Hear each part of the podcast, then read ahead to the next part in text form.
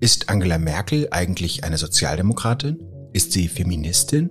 Was ist ihr politisches Erbe? Wieso ist die Flüchtlingspolitik eine große Leerstelle, die sie lässt? Wie hat Angela Merkel den Stil der deutschen Politik verändert? Was hat es mit ihrem Humor auf sich, den sie aber vor allem in vertraulichen Gesprächen gerne offenbart?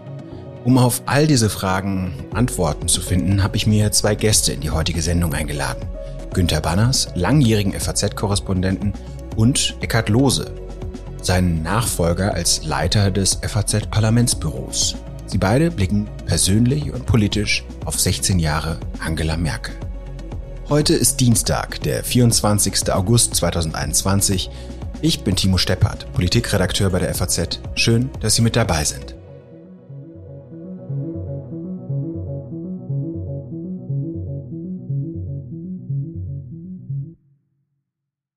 Herr Banners, was ist Ihre erste Erinnerung an Angela Merkel? Wann sind Sie ihr das erste Mal begegnet? Ähm, also meine erste Erinnerung ist, ähm, rührt aus dem Jahr 1991. Sie war ja 1990 nach der ersten gesamtdeutschen Bundestagswahl, wurde sie dann ja Bundesministerin für, für Jugend und Frauen. Jedenfalls äh, machte sie dann Anfang des Jahres 1991 eine Reise mit Journalistenbegleitung durch äh, die damals äh, neuen Bundesländer und da war ich dabei. Und das war die, die, auch die erste größere Geschichte, die ich über sie geschrieben habe, mit der damals legendären Überschrift Und sie raucht noch in der Öffentlichkeit. Darüber haben Sie sich als Raucher natürlich gefreut. Darüber habe ich mich gefreut. Ähm, die Frau Merkel, damalige Ministerin, bekam dann wohl zu Hause etwas Ärger, weil sie ihrem damaligen Lebensgefährten und späteren Ehemann versprochen hatte, das Rauchen aufzuhören. Und er sah das dann ein paar Tage später in der Zeitung, dass es noch nicht ganz so vollzogen wurde, die Nichtraucherei. Naja, also sie hat das nicht vergessen, ich auch nicht. Ja, das war meine erste Erinnerung. Und äh, ich hatte damals das Gefühl, dass sie schon relativ selbstbewusst war. Sie war ja noch äh, sehr jung, neu im Amt, neu in Bonn und äh, hatte doch schon eine, eine klare Agenda, auch wie sie gegenüber den damals älteren oder auch alten äh, Kollegen aus dem Bundeskabinett begegnet ist. Herr Lose, war es bei Ihnen auch so früh? 1991? Nee, bei mir war es äh, deutlich später. Ich habe sie in meinen drei Bonner Korrespondentenjahren natürlich ähm, gesehen, aber ähm, ihr Ressort, das zweite Ressort war ja dann die Umweltpolitik, äh, das hatte ich gar nicht zu betreuen. Also ich habe sie hier und da mal gesehen und habe sie dann eigentlich erst als Fraktionsvorsitzende kennengelernt, als die ähm, CDU in der Opposition war. Habe nochmal nachgeguckt. Mein erstes Interview mit ihr war im Januar 2004 und da habe ich sie dann auch zum ersten Mal sehr lange gesprochen. Und äh, die Erinnerung war die, dass sie ein Interview gegeben hat ähm, und äh, wie soll ich sagen, wenig erfreut war, wie immer, über äh, die Anwesenheit eines Fotografen auch das Interview nicht übertrieben in die Länge gezogen hat, sondern danach haben wir ein Mittagessen gemacht. Äh, der Kollege, der damals noch bei uns war, Wolf Schmiese und ich, und da war sie entspannter. Also man kann nicht behaupten, dass Angela Merkel einen besonderen Fable äh, für Interviews hat und schon gar nicht äh, für Kameras. Das ist ein notwendiges Übel, was ihren Job begleitet. Und das war schon bei dieser ersten Begegnung gut festzustellen. Das heißt aber, merkte man da schon, dass sie im eher privaten Gespräch, das, also es ist ja kein privates Gespräch, aber dass sie in solchen Hintergrundgesprächen wie einem Mittagessen anders auftritt als ähm, bei öffentlichen Auftritten, bei Interviews? Also sie ist ja natürlich schon lange sehr routiniert, auch bei öffentlichen Auftritten, aber ähm, sagen wir mal, entspannt wird sie im kleineren Kreis. Je kleiner der Kreis, desto äh, entspannter. Das merkt man auch in Hintergrundrunden oder bei den Flügen. Gerade in den letzten Jahren gab es ja kaum noch Möglichkeiten, äh, auch nur in einem Kreis von zehn Leuten mit ihr äh, zu sprechen, außer ähm, im Flugzeug. Also die Zahl der Hintergrundgespräche hat sich sehr ähm, verringert. Und da ist sie lockerer. Da macht sie auch mal einen Spruch, auch mal einen Witz, kommt auch mal in einer Rede vor oder im Bundestag. Ähm, diese in dieser Legislatur eingeführte Disziplin, dass äh, in der Regierungsbefragung auch wirklich Regierungsmitglieder kommen müssen und nicht nur Staatssekretäre, hat sie oft genutzt. Und da macht sie das dann auch im Bundestag. Und ähm, ich sage mal etwas flapsig, haut mal einen raus, macht mal einen Witz, das schon. Aber in der Regel ist sie eher lustiger und, und heiterer im, im kleinen Kreis. Auf jeden Fall hat sie Humor. Als sie früher äh, des Öfteren, jedenfalls wo ich dabei war, äh, im kleineren Kreis Hintergrundgespräche gemacht hat, noch als Ministerin oder später als Oppositionsführerin, äh, fiel mir auf, sie hatte ein oder hat immer noch, das verliert man ja nicht, ein unglaubliches äh, Gespür für, für skurrile Situationen. Also wenn sie damals als äh, Roland Koch in Hessen und Christian Wulff in Niedersachsen noch Ministerpräsidenten waren und gerne wohl auch äh, CDU-Vorsitzende werden würden und sich entsprechend in den Sitzungen des CDU-Präsidiums oder des CDU-Bundesvorstandes aufmändelten und da den großen Maxe markierten. Das konnte sie dann später wunderbar in, in kleinerem Kreis erzählen, wer sich wann wie verhalten hat und wenn der eine was gesagt hat, äh, sagen wir mal Roland Koch, dann hat Christian Wulff noch einen draufgesetzt. Äh, das war, oder auch bei, bei äh, internationalen Begegnungen mit, mit ausländischen äh, Ministerpräsidenten oder Staatspräsidenten, da konnte sie schon sehr, sehr schön erzählen, äh, humorvoll, nicht, meistens nicht bösartig, äh, ähm, manchmal doch ein bisschen mit einem Soupçon, aber äh, äh, jedenfalls sehr, sehr detailliert und, und äh, sehr skurril. Und äh, diesen Humor hat sie, glaube ich, behalten. Also jedenfalls so, wie ich das über die Jahre erlebt habe. Mhm. Herr Banners, ist die Beschreibung Merkels als Vernunftsmensch, die die Dinge ja vom Ende her denkt, davon ist dann ja immer die Rede, ist das eigentlich 2005 entstanden, als sie gegen diesen impulsiven Gerhard Schröder von der SPD antrat? Ich vermute ja. Ich vermute ja, dass das äh, entstanden ist, wurde von ähm, Journalistinnen und Journalisten gerne übernommen. Ich hoffe, dass sich in der FAZ äh, von mir ein solcher Satz nicht wiederfindet und wenn dann nur in der indirekten Rede, dass das andere behaupten, dass es so sei. Äh, also die, äh, die, die These, äh, also Frau Merkel ist Vernunftsmensch, auch wegen ihres naturwissenschaftlichen Studiums. Äh, ähm, Im Gegensatz zu Schröder, der Jurist ist, denkt sie, denke sie die Sachen vom Ende her. Äh, da wurde so getan, als ob man sagen, Gerhard Schröder die Sachen nicht vom Ende her gedacht hat. Und das, ähm, also ich habe das nie geglaubt, in, in, der Abgrenzung zu Schröder, dass sie schon Sachen vom Ende zum Ende her denkt oder jedenfalls das versucht, das schon.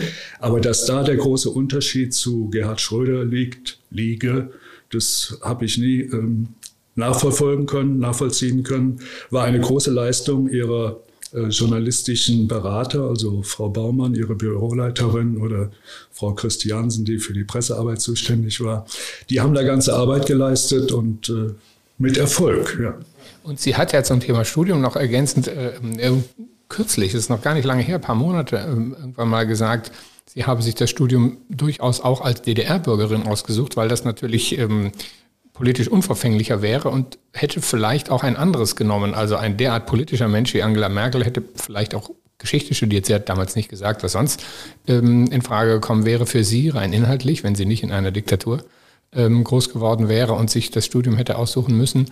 Aber ähm, das klang so, als könnte sich ein so politisch, auch machtpolitisch, historisch denkender Mensch wie Angela Merkel auch etwas anderes vorgestellt haben als ein physikalisches, als ein naturwissenschaftliches Studium. Ist Angela Merkel eine Feministin? Das wollte ich von meiner Kollegin Friederike Haupt wissen. Sie ist Korrespondentin der Frankfurter Allgemeinen Sonntagszeitung in Berlin und hat sich mit der Frage länger beschäftigt. Die Tatsache allein, dass eine Frau Bundeskanzlerin ist, sendet natürlich an Mädchen und junge Frauen ein Signal. All das könnt ihr auch werden. Bundeskanzlerin, Bundesministerin, bei einer Konferenz ist Angela Merkel gefragt worden, ob sie sich selbst als Feministin bezeichnen würde. Da gab es allein bei der Frage Applaus von Christine Lagarde, der IWF-Chefin. Merkel aber antwortete ausweichend. Ehrlich gesagt ähm, möchte ich.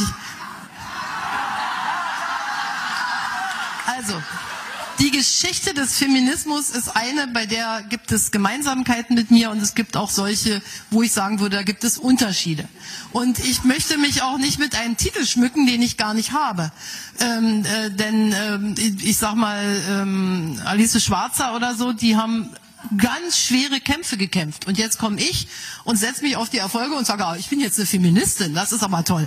Also insofern, ich habe, ich ich habe keine Angst. Wenn Sie finden, dass ich eine bin, stimmen Sie ab, okay. Aber ich möchte mich nicht mit der Feder schmücken. So. Ihre Rolle als weibliche Bundeskanzlerin hat Merkel anfangs nicht besonders betont. Sie hat aber durch die Art und Weise, wie Journalisten, ähm, aber auch andere Politiker mit ihr umgegangen sind, glaube ich, den Eindruck gewonnen, dass das für andere durchaus eine Rolle spielt, auch oft in einem herabsetzenden Sinne. Also man hat sich über ihre Frisur lustig gemacht, über ihre ähm, Art und Weise ähm, eben nicht weiblich aufzutreten oder nicht klischeehaft weiblich. Und sie hat, glaube ich, auch mit vielen sehr machtbewussten Männern zu tun gehabt, die auf eine Weise aufgetreten sind, die Merkel selbst fremd war. Also sehr alpha-mäßig, sage ich jetzt mal. Und ich glaube, daraufhin hat sie, ich könnte jetzt keinen exakten Zeitpunkt nennen, aber nach einigen Jahren doch gesehen, dass ähm, sie sich sozusagen dem anpassen möchte und muss. Sie hat aber zu einem späteren Zeitpunkt auch angefangen, die Quoten in Vorständen zu befürworten. Ist ein Ausdruck davon, dass sie sich in der Hinsicht verändert hat, dass sie also stärker in Richtung ähm, Gleichstellung ähm, angefangen hat zu denken. Denn anfangs hat sie eine freiwillige Quote ähm, befürwortet und inzwischen ist sie ähm, Anhängerin einer ähm, verbindlichen, verpflichtenden Quotenregelung, wie sie selbst gesagt hat, weil sie festgestellt hat, dass sich sonst nicht wirklich viel bewegt oder das, was sich bewegt, viel zu langsam bewegt. Mit ihrer Durchsetzungsstärke ist Angela Merkel ein Vorbild, auch für solche Politikerinnen, die nicht mit ihr zusammenarbeiten. Etwa die sicherheitspolitische Sprecherin der Grünen, Agnieszka Brugger, war, wie sie meiner Kollegin Friederike Haupt erzählte, beeindruckt von Merkel. Einerseits ähm, die Durchsetzungsstärke von Merkel vorbildlich empfunden, andererseits auch Merkel als in gewisser Weise solidarisch wahrgenommen, also ihr Brugger gegenüber und in einer Situation im, in den Jamaika-Verhandlungen, als ähm, Merkel Ministerpräsident, Minister und die junge ähm, sicherheitspolitische Sprecherin der Grünen, Frau Brugger, an einem Tisch saßen und so erzählte sie es ein Mann lang und breit ähm, etwas äh, nacherzählte oder nachdozierte, was sie selbst eben erst gesagt hatte. Ähm, die Bundeskanzlerin dann sagte, Dankeschön, das haben wir eben schon bei Frau Brugger verstanden. Also dieses, was man Mansplaining nennt oder eben dieses so tun, als hätte die andere Person das jetzt eben noch gar nicht gesagt, ähm, offenlegte und sich auf die, also Frau Brugger sozusagen den Rücken stärkte. Das hat ihr, glaube ich, sehr imponiert, gerade weil sie in einer viel schwächeren Position war, ähm, als, also machtpolitisch als die anderen am Tisch. Ob es einen weiblichen Regierungsstil gibt? Indirekt hat Merkel darauf in ihrer letzten Sommerpressekonferenz geantwortet, als sie sagte, tendenziell, tendenziell, glaube ich, gibt es bei Frauen eine gewisse Sehnsucht nach Effizienz. Ähm, aber das, da gibt es auch Ausnahmen. Bannas, Sie hatten von dem Erfolg der, der Berater von Angela Merkel gesprochen. Wie ist das eigentlich mit dieser, ich würde fast sagen, exzessiv zur Schau gestellten Bescheidenheit von Angela Merkel? Also da ist dann gerne von der Kartoffelsuppe die Rede. Ähm, da ist aber auch zum Beispiel 1995 beim Kirchentag nannte sie als großes Vorbild einen Gärtner, der ganz bescheiden und immer ansprechbar äh, in der Einrichtung, in der sie aufgewachsen ist, in der Uckermark, da den, ähm, die, die Pflanzen ange, angebaut hat. Den hat sie als ihr großes Vorbild beschrieben. Wie würden Sie sagen, dieses Bild der Bescheidenheit Angela Merkels, die zum Beispiel anders als Schröder nicht für ähm, äh, Zigarren oder guten Rotwein ähm, zu haben ist, zumindest in ihrem öffentlichen Bild ist. Wann ist das entstanden? Ja, also so ein, so ein Image entsteht dann über die Jahre hinweg und ähm, äh, in, in, der, in der Hinsicht gibt es tatsächlich auch einen Unterschied zwischen Frau Merkel und Gerhard Schröder oder auch Frau Merkel und Helmut Kohl. Also wenn, wenn Helmut Kohl als Kanzler und Gerhard Schröder als Kanzler einen Raum betraten, dann, äh, war der, dann füllten sie den Saal. Also äh, äh, Helmut Kohl allein durch seine, seine Körpergröße, aber auch Gerhard Schröder, der ja nicht, körperlich nicht sonderlich groß ist. Äh, da, da, wusste man, wo der ist. Äh, während Frau Merkel äh, die tauchte auf und auf einmal wurde gesagt, ach ja, die Bundeskanzlerin ist ja da oder die CDU-Vorsitzende ist ja da.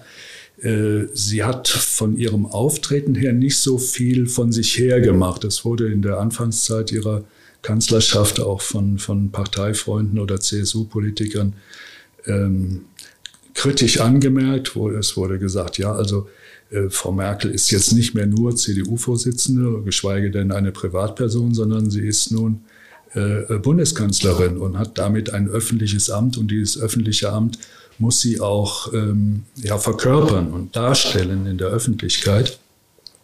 Äh, das war mindestens in der Anfangszeit äh, nicht so.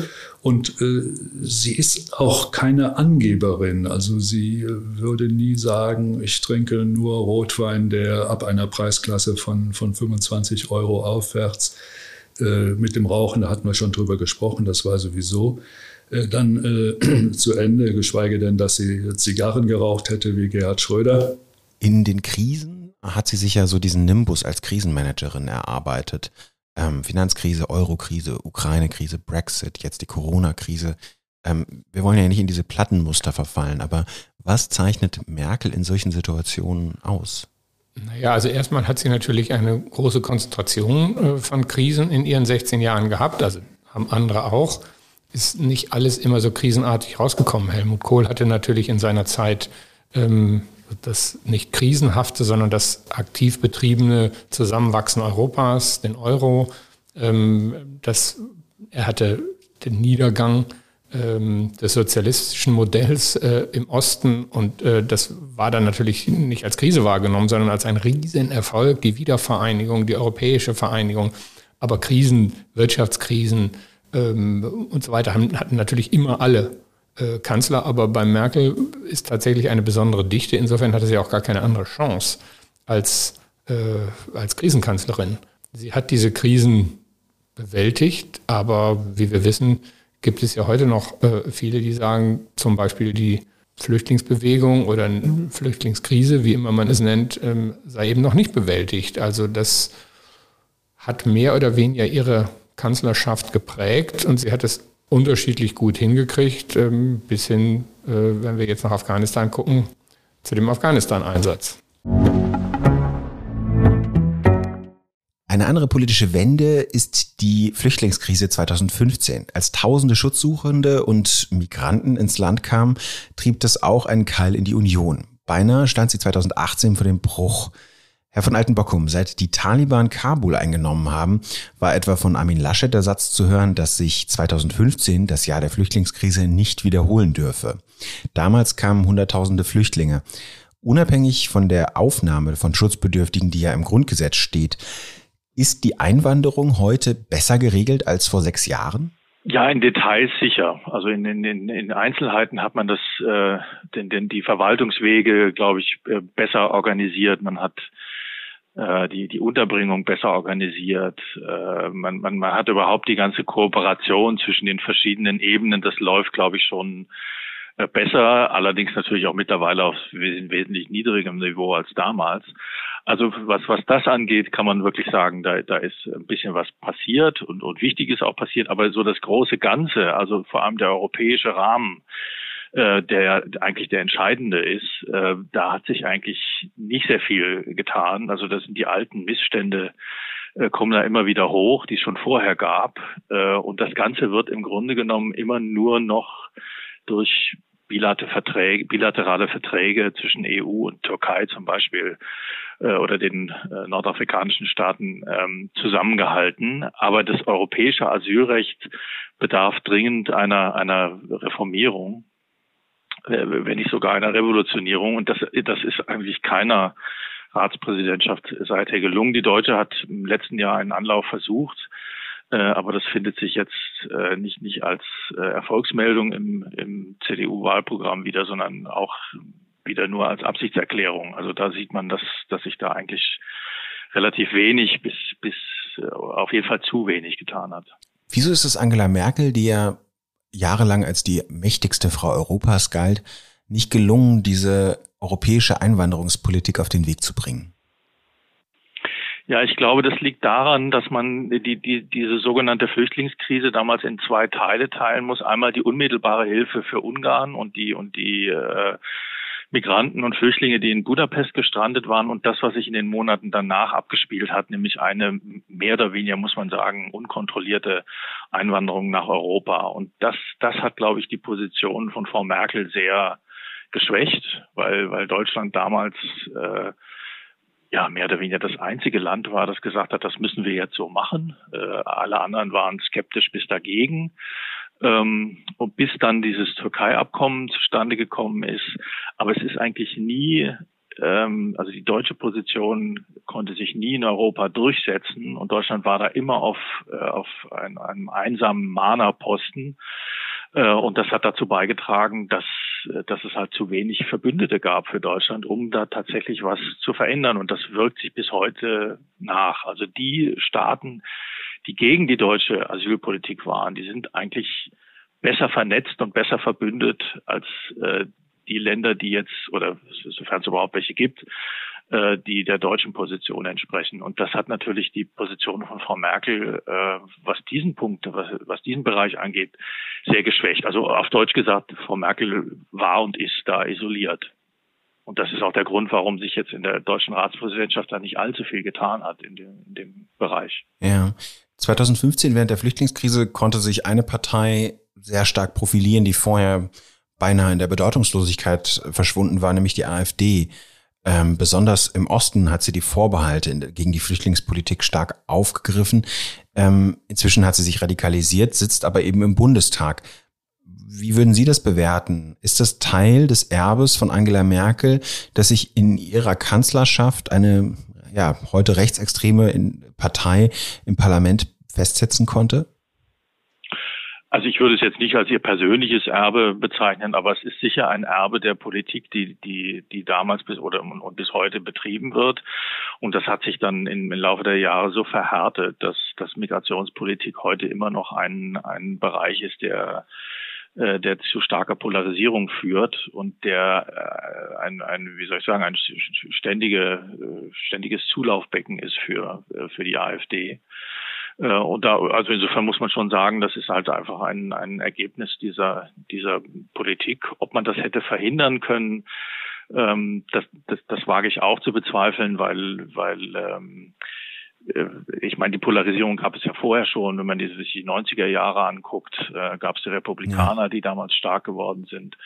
Ähm, also das ist, das ist ein, einfach ein Politikfeld, was sich sehr leicht emotionalisieren lässt. Äh, und äh, insofern wäre das auch wahrscheinlich einer, einer anderen Regierung passiert. Also insofern würde ich das jetzt nicht als, äh, als persönliche Sache von Frau Merkel. Aber klar, unterm Strich muss man sagen, das ist, äh, das ist eine Erblast dieser, dieser Ära.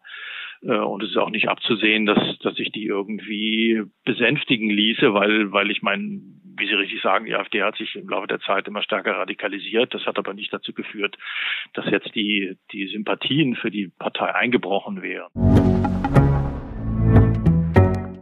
Herr Banners, besonders an Sie, Sie haben ja jetzt auch sehr intensiv ähm, mehrere Kanzler erlebt. Hm, haben Sie den Eindruck, dass sich die Bewertung auch der Kanzlerkandidaten vor dem Hintergrund dieser, ja, sagen wir es mal, bescheidenen, vom bescheidenen, vom Ende her denkenden Physikerin Angela Merkel, dass sich die Bewertung, Bewertung von Kanzlerkandidaten und damit auch ein bisschen der politische Stil, den die Deutschen von einem Kanzler verlangen, dass der sich verändert hat? Ja, das glaube ich ja. Also ähm, äh, wenn, wenn man äh, den politischen Stil Merkels, politisch persönlichen Stil Merkels mit den äh, dem Stil, dem Auftreten ihrer drei Vorgänger vergleicht. Das waren, äh, also ich habe es mal äh, genannt, einen äh, männlich, äh, männlichen, maskulinen, teilweise machohaften Politikstil. Nicht?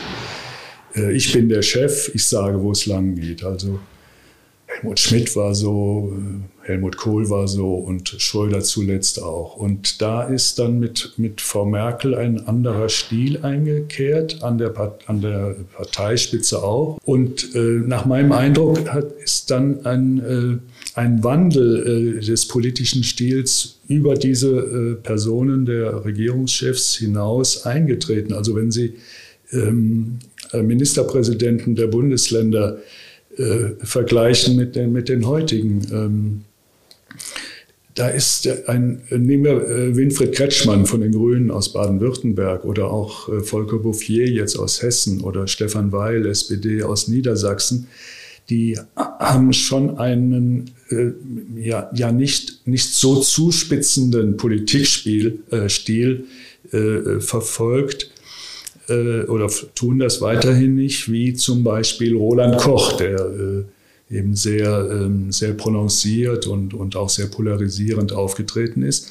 Und da ist, äh, ich glaube, durch die Bank bei den Ministerpräsidenten ein, ein anderer Stil aufgetreten. Nehmen Sie auch hier äh, in Ramelow, ein Ministerpräsident in, in, in Thüringen, äh, der ja äh, offenkundig auch mit, mit ähm, anderen Ministerpräsidenten ganz anderer Parteien ganz gut auskommt. Und das wäre früher äh, nicht der Fall gewesen. Also da ist, äh, ob es nun an Frau Merkel liegt oder an den Umständen, dass, das, äh, dass die Wählerschaft nun genug hatten von, von den, vom Macho-Gehabe, äh, äh, woran es nun liegt, äh, ist schwer zu beschreiben, aber jedenfalls mit, mit Beginn ihrer und je länger sie dauerte mit ihrer Kanzlerschaft, ist da ein anderer, ein anderer Politikstil hat sich verbreitet. Also insofern äh, hat Merkels Stil äh, eine Neuerung, äh, eine Deeskalation, wenn man so will, auch herbeigeführt.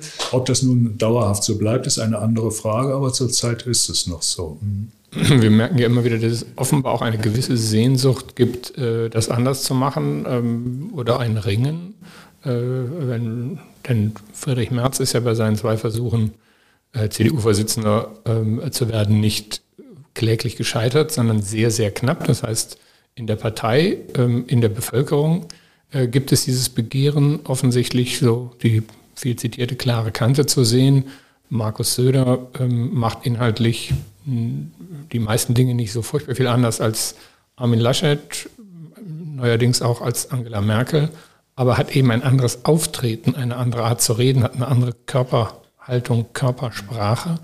Und ähm, das ist natürlich auch etwas, was, da ist was geendet, als ähm, Schröder, Fischer, Otto Schily äh, nicht mehr da waren. Das gibt ja auch Berichte von, von Kabinettsmitgliederinnen, die bei Schröder noch dabei waren und dann im ersten Kabinett Merkel und die geradezu tief aufgeatmet haben, gesagt haben, endlich ähm, bleibt dieser ganze Testosteronquatsch mal vor der Tür und wir, wir reden einfach. Merkel ist natürlich die sagt nicht Basta wie Schröder, aber die macht natürlich auch Basta. Die hat keine lange Debatte darüber geführt, ob man eine 180-Grad-Wende in der Kernkraftpolitik äh, macht. Sie hat es einfach exekutiert. Mein Kollege Ralf Bollmann, Korrespondent der FAS in Berlin, hat eine politische Biografie von Angela Merkel geschrieben. Die Kanzlerin und ihre Zeit. Welche Reformprojekte hat Angela Merkel abseits der Krisen der letzten Jahre umgesetzt? Auf dem Parteitag 2003 in Leipzig beschließt die CDU ein hartes Reformprogramm für Deutschland. Entweder wir, die Deutschen, werden vom Wandel überrollt oder aber wir schaffen es, den Wandel zu gestalten. Als eine Art Margaret Thatcher Light wird Merkel damals beschrieben. 2005 schafft sie es nur knapp ins Kanzleramt. Naja, zunächst mal würde ich sagen, sie hat äh, Angefangen als eine Kanzlerin der Veränderung äh, mit ihrem Wahlkampf Leipziger Reformprogramm äh, und am Ende ist sie dann zu einer Kanzlerin des Bewahrens geworden. Und ich glaube, darin liegt letztlich auch äh, ihre historische Leistung angesichts der vielen Krisen, äh, die wir erlebt haben seit der Finanzkrise 2008 und die ja nun wirklich tiefgreifende Systemkrisen waren und wo sozusagen ein Erhalt des Status quo schon eine Leistung für sich war. Ähm, es gab ein paar Punkte, würde ich sagen, in denen sie Dinge aus ihrem ursprünglichen Programm durchgesetzt hat. Es gab ja in der äh, ersten Wahlperiode, allerdings vom SPD-Arbeitsminister Müntefering vorangetrieben, die Rente mit 67. Und sie hat schon versucht, obwohl es einen starken Druck aus, auch aus ihrer eigenen Partei gab, möglichst wenig von den Harz-Reformen ihres oder den Agenda-Reformen ihres Vorgängers Gerhard Schröder rückgängig zu machen. Also beispielsweise gegen diese Versuche, das äh, Arbeitslosengeld für Ältere zu verlängern, hat sie sich lange zur Wehr gesetzt, musste dann klein beigeben. Als dann aber von dem damaligen nordrhein-westfälischen Ministerpräsidenten Rüttgers noch weitere Vorstöße kamen, das äh, zu äh, zu, zu, zu erodieren zu lassen, die, die Harzreform. Da hat sie sich dann doch massiv dagegen gestemmt. Und dann gibt's natürlich noch das breite gesellschaftspolitische Feld. Eine neue, moderne Familienpolitik der Union hatte sie ja schon als ähm, Generalsekretärin begonnen zu konzipieren unter Schäuble. Äh, und da hat sie dann ganz bewusst, das war ja auch in den Koalitionsverhandlungen 2005 wichtig, ähm, Ursula von der Leyen auf den entsprechenden Ministerposten äh, gesetzt, die dann Elterngeld, äh, Kita-Anspruch und ähnliche Dinge auf den Weg gebracht hat. Was also bleibt von Merkel, abseits der Krisen, in denen sie politische Wenden vollzogen hat? Das ist am ehesten tatsächlich die, die Familienpolitik, würde ich sagen, dieses modernere Gesellschaftsbild der CDU, Anspruch auf Elterngeld, diese Vätermonate, die ja anfangs sehr belächelt wurden äh, und die dann doch auch zu einer, würde ich mal sagen, grundlegenden Veränderung der Geschlechterrollen auch mit beigetragen haben. Das war der Rechtsanspruch auf einen Kita-Platz, das waren, glaube ich, schon, schon Dinge, die, die sozusagen auch Bestandteil ihrer ursprünglichen Modernisierungsagenda waren. Das darf man ja auch nicht vergessen. Ihre Oppositionszeit, Stichwort Leipziger Parteitag, wird ja auch immer auf die Wirtschaftsreform ähm, verkürzt, aber sie wollte ja das Land eigentlich wirtschafts- und gesellschaftspolitisch äh, modernisieren. Als Angela Merkel in Harvard vor Absolventen sprechen sollte, kündigte man sie mit großer Begeisterung an. During her term, she has passed Germany's first minimum wage, closed Germany's nuclear plants after the Fukushima explosion, promoted marriage equality, led progress, led progress in tackling climate change, and oh, I know all good things. all good, and opened her country to over 1 million refugees from the wars of the Middle East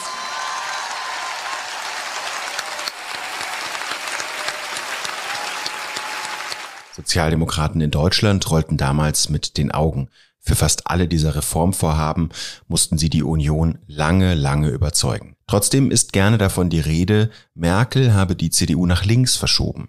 Mein Kollege Ralf Bollmann hält wenig davon, Merkel als verkappte Sozialdemokratin zu beschreiben. Ich glaube, tief in ihrem Innersten ist sie eigentlich immer eine Wirtschaftsliberale geblieben. Man merkt es auch beispielsweise in ihren Äußerungen zu China, wo sie ja auch das Konzept verfolgt, nicht durch Protektionismus diesen Systemwettbewerb zu gewinnen, sondern dadurch, dass wir eben genauso dynamisch, äh, veränderungsbereit, leistungswillig werden wie die Chinesen. Ähm, ich glaube eher, dass sie sich grünen Positionen äh, vielleicht angenähert hat oder ihnen an dem einen oder anderen Punkt, zum Beispiel auch als frühere Umweltministerin, äh, äh angenähert hat. Auch lebensweltlich gab es da natürlich eine gewisse Nähe äh, weil sie ja in den 80er Jahren in Ostberlin so eine Bohem-Existenz geführt hat in einer besetzten Altbauwohnung, die vielleicht äh, der, der Lebenserfahrung mancher westdeutscher Grüner jetzt auch nicht so fern steht.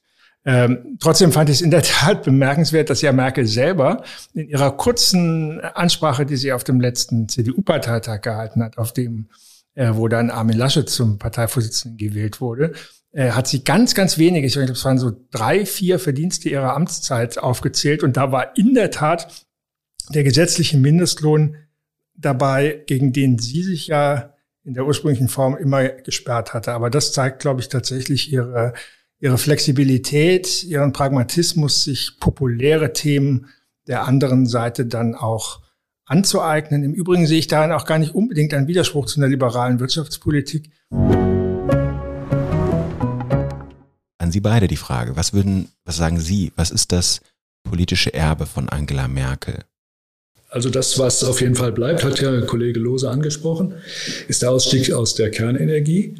Ähm, das bleibt. Und äh, das wird auch, äh, auch gerade jetzt im, Zusammenhang mit äh, CO2-Werten längere Zeit noch Gegenstand ähm, der ähm, energiepolitischen politischen Auseinandersetzungen bleiben. Äh, während die anderen Dinge, äh, Euro zum Beispiel oder auch Corona, das war Krisenbewältigung, äh, wurde mehr oder weniger gut gemacht. Ähm, aber Ausstieg aus der Kernenergie, eines der größten, ähm, einer der größten Wirtschaftsnationen der Welt, das ist schon eine, eine, eine Besonderheit. Ähm, das würde ich sagen, ist das, das Erbe, was wenn man das auf einen Begriff äh, zuspitzen sollte, würde ich das nennen. Aber die, Herr Schepper, die von Ihnen angesprochene Familienpolitik würde ich ähm, mindestens auch so sehen, also gesellschaftspolitisch. Das eine ist, ist Energiepolitik, das andere ist Gesellschaftspolitik. In, also dass, dass Merkel dafür gesorgt hat, ähm, dass es sehr viel bessere gesetzliche Möglichkeiten äh, für Frauen gibt zu arbeiten. Und wie auch bei der Atomkraft hat Merkel das ja nicht erfunden. Das kann man nicht. Man kann nicht eine gesellschaftliche Entwicklung als Kanzlerin, sei man noch so mächtig, erfinden, sondern sie hat eine vorhandene äh, Entwicklung aufgenommen und, äh, sagen wir mal, der Druck in der Gesellschaft oder einfach die Wirklichkeit, dass Frauen mehr arbeiteten, dass Frauen äh, gleiche Bezahlung anstreben und so weiter und so weiter, der war ja da. Das heißt, sie hat dann das vollzogen äh, durch ihr Handeln ähm, was ihr viel Zustimmung eingetragen hat. Und so war es in der Energiepolitik auch. Angela Merkel findet per se Atomkraftwerke nicht so schlecht, ähm, weil sie, das sagen ja auch jetzt viele, ähm, weil sie es uns natürlich erleichtern, schneller aus Kohle und Gas äh, auszusteigen. Aber sie hat eine gesellschaftliche Stimmung aufgenommen. Genauso hat sie es 2015 gemacht. Da gab es eine breite Stimmung in der deutschen Bevölkerung, keine Zäune zu ziehen, ähm, als die Flüchtlinge aus Syrien kamen. Und das hat sie aufgenommen und sicherlich vermengt mit einer christlichen Haltung zu sagen, wir können diese Menschen nicht, äh, nicht äh, wegschicken. Aber das ist sicherlich auch ein Erbe äh, von ihr, also Familienpolitik, Energiepolitik, ähm, Asylpolitik, die sehr unterschiedlich bewertet wird. Ähm, und Europa würde ich auch sagen, sie hat sich natürlich gemessen an ihren beiden großen christdemokratischen Vorgängern. Der eine hat das fast zerstörte Deutschland überhaupt äh, wieder nach Europa zurückgeführt. Der andere hat dieses Europa, also das war Adenauer, Kohl hat dieses Europa extrem vertieft. Und sie hatte natürlich überhaupt keine Lust, in den Geschichtsbüchern als diejenige zu stehen, äh, die das abgewickelt haben. Deswegen auch sicherlich dieser Kampf die Eurozone zusammenzuhalten, weil sie Angst hatte, wenn wir mit Griechenland anfangen, dann ist das nicht der letzte Stein, der aus der Wand bricht. Also auch das war nicht so viel Gestaltung wie bei Kohl mit, dem, mit der gemeinsamen Währung, aber schon ganz klar das Ziel, wir halten Europa auch in schwersten Phasen zusammen. Man könnte, man könnte doch aber auch sagen, sie hat einfach aufgehört, Angriffsfläche zu bieten, oder? Ist das nicht womöglich der Beginn von dem, was dann viel später als asymmetrische Demobilisierung ähm, bezeichnet wurde.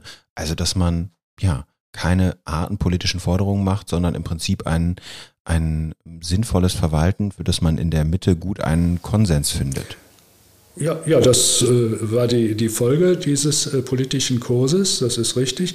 Aber die andere Folge war auch, dass es innerhalb der Unionsparteien, innerhalb der CDU auch, einen, einen größeren Anteil von, äh, sagen wir mal, christlich-konservativen, nationalgesinnten äh, Mitgliedern gab, äh, die diesen Kurs der Kanzlerin nicht für gut hießen, die sich aber naja, gebeugt haben, weil er war ja erfolgreich. Also die CDU blieb stellte weiterhin äh, die, die, Kanzlerschaft und, und da ist natürlich dann gerade innerhalb einer, einer machtorientierten Partei wie der CDU schwer gegen anzukommen, aber gleichwohl ähm, äh, äh gab es immer diese, diesen äh, konservativen Flügel, der, ähm, der ja, versucht hat, vergeblich versucht hat, gegen Merkels Kurs zu opponieren, der allerdings nicht so, äh, erstens, er hatte keine Führungsfiguren und zweitens, er war auch äh, in sich thematisch nicht wirklich ge äh, geschlossen. Also es, es, gab auch bei den, bei den Konservativen äh, Leute, die äh, eine moderne Familienpolitik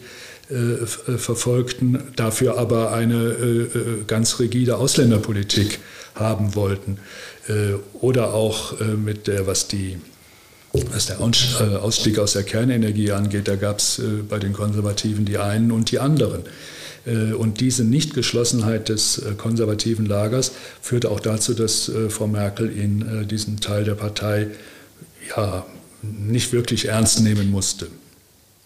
Ja. 2018 ist Angela Merkel zurückgetreten bzw. hat den Parteivorsitz niedergelegt. Das war ja im Prinzip so der Anfang vom Abschied, den wir jetzt bald von ihr als Kanzlerin vollziehen. Ähm, in ihrer Partei war sie zu dem Zeitpunkt nicht besonders beliebt. Das hat sich dann bei die Corona-Krise auch nochmal verändert.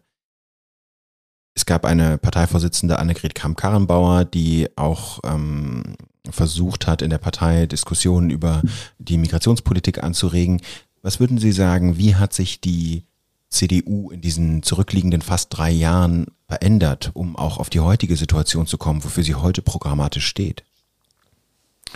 Also das, die beste Überschrift für diese drei Jahre hat Merkel damals schon im Oktober äh, 2018 selber gewählt.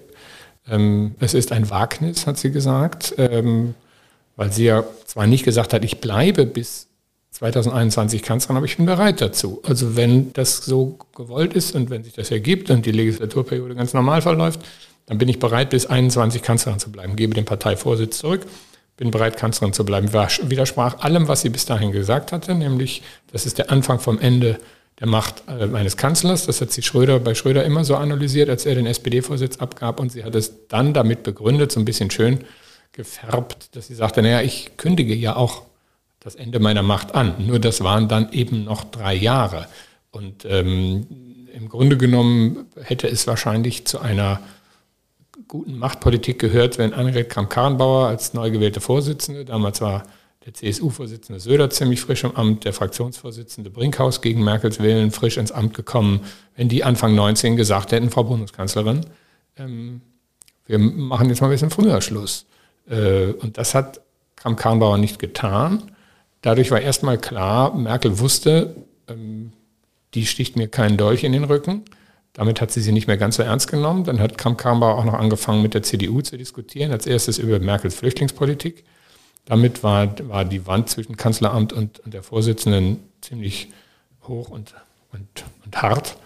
Und das Verhältnis zwischen den beiden, Kramp-Karrenbauer und Merkel, ging schnell kaputt. Das heißt, wir hatten eine Situation mit einer sehr, sehr starken, immer noch starken Kanzlerin und einer ähm, nicht richtig ähm, in den Umfragen nach oben kommenden CDU-Vorsitzenden, die zwar schon noch den Anspruch hatte, Kanzlerin zu werden, aber man hat es ihr dann irgendwann im Laufe des Jahres 19 nicht mehr so ganz abgenommen. Spätestens als sie dann in ihrer Verzweiflung nach dem Verteidigungsministerium griff, hat sie sich Merkel unterworfen.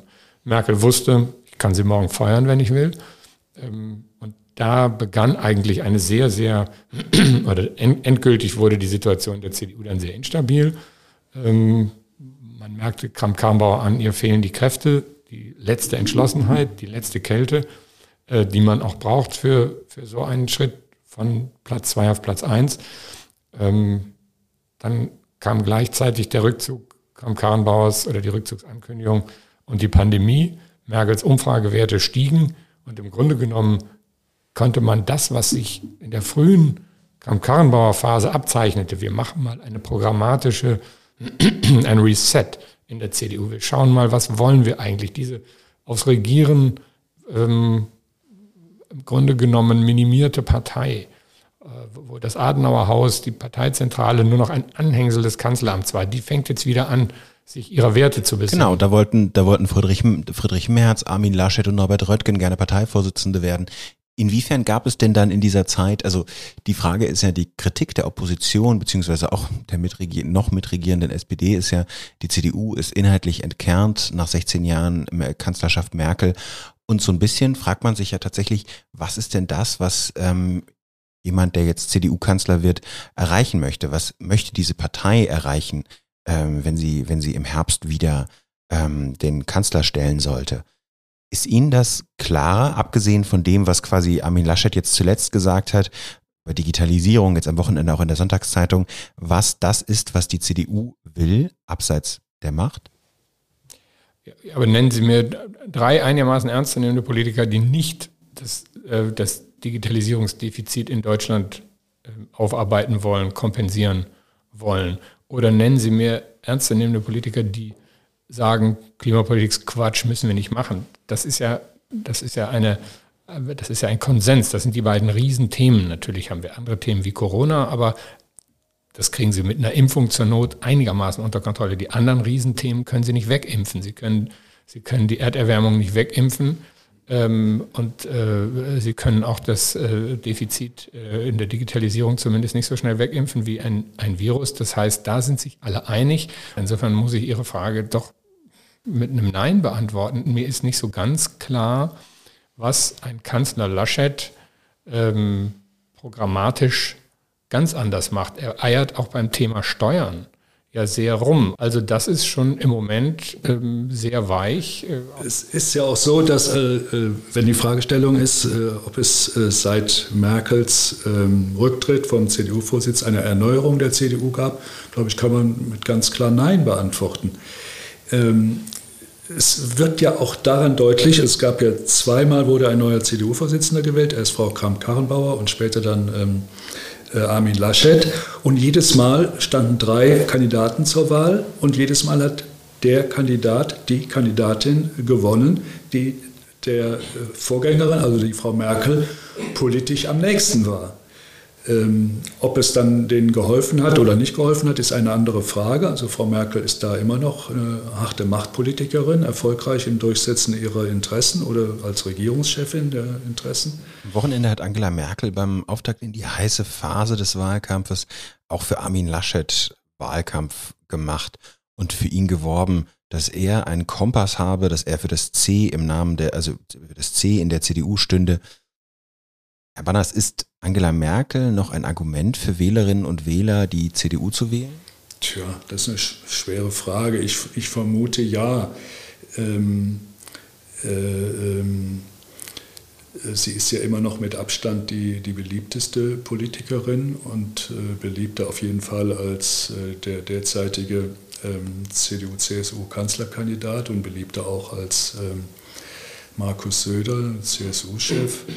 Ähm, in, insofern ähm, ist ein Votum von Merkel für Armin Laschet jetzt nicht ohne, äh, hat schon eine gewisse Bedeutung.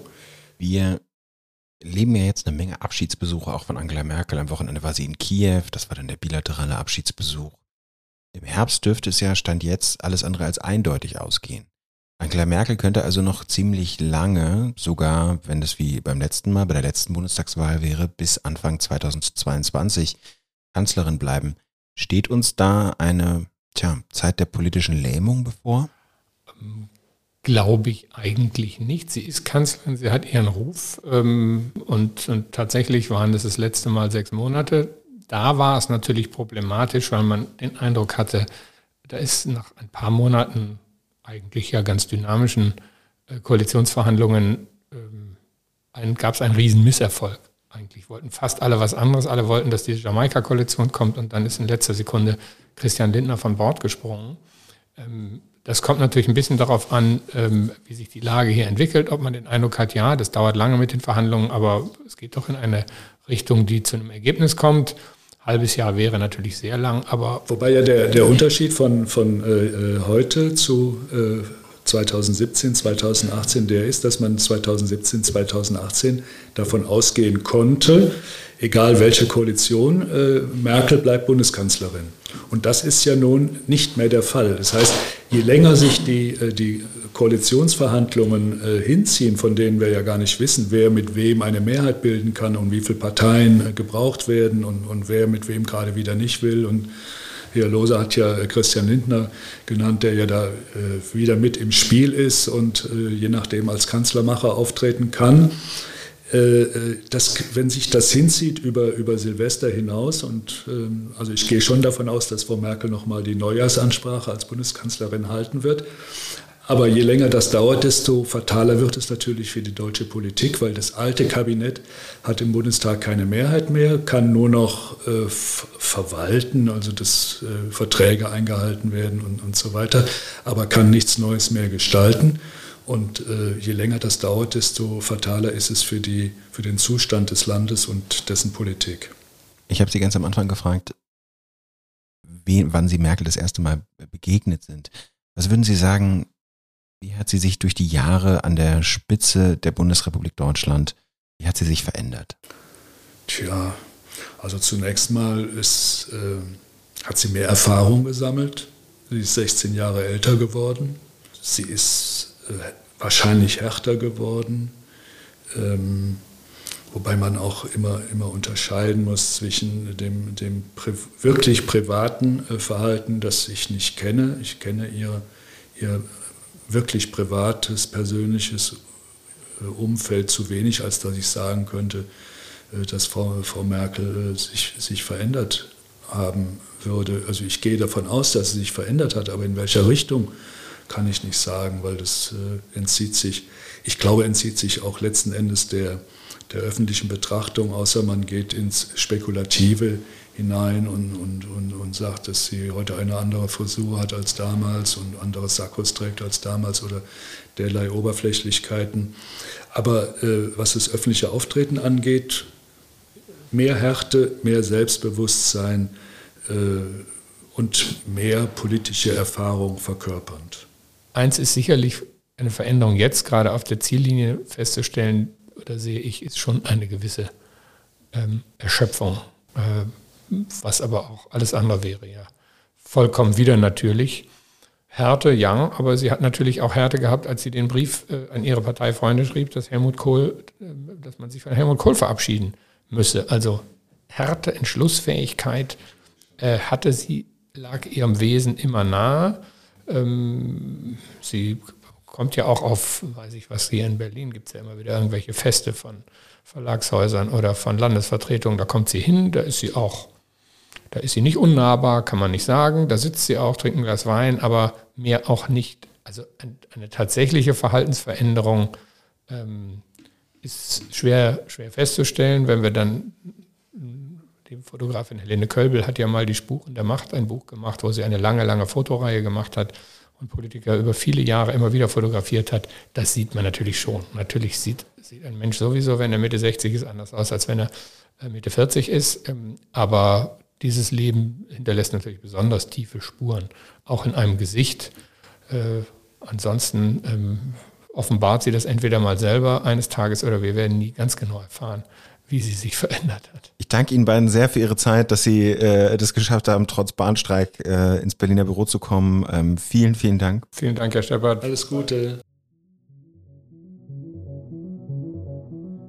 Was Angela Merkel tun will, wenn sie nicht mehr Bundeskanzlerin ist, das hat sie schon gesagt. Ich glaube, da müssen Sie mich nochmal einladen, weil ich ja noch nicht weiß, wie es ist. Ähm, äh, ist,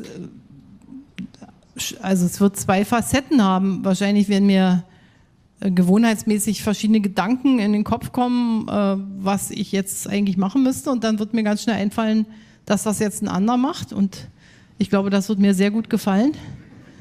Und dann werde ich verstehen, dass ich äh, Freizeit habe. Und dann werde ich eben einfach nochmal nicht gleich die nächste Einladung annehmen, weil ich Angst habe, ich habe nichts zu tun und keiner will mich mehr, sondern ich glaube, ich werde mal eine Pause einlegen, wo ich nachdenke, was mich so eigentlich interessiert. Denn in den letzten 16 Jahren habe ich dazu wenig Zeit gehabt. Und dann werde ich vielleicht versuchen, was zu lesen. Dann werden mir die Augen zufallen, weil ich müde bin. Und dann werde ich ein bisschen schlafen. Und dann schauen wir mal, wo ich auftauche. Beiträge und Reportagen über Angela Merkel und ihre Kanzlerschaft sind in den Show Notes verlinkt. Danke Ihnen fürs Zuhören.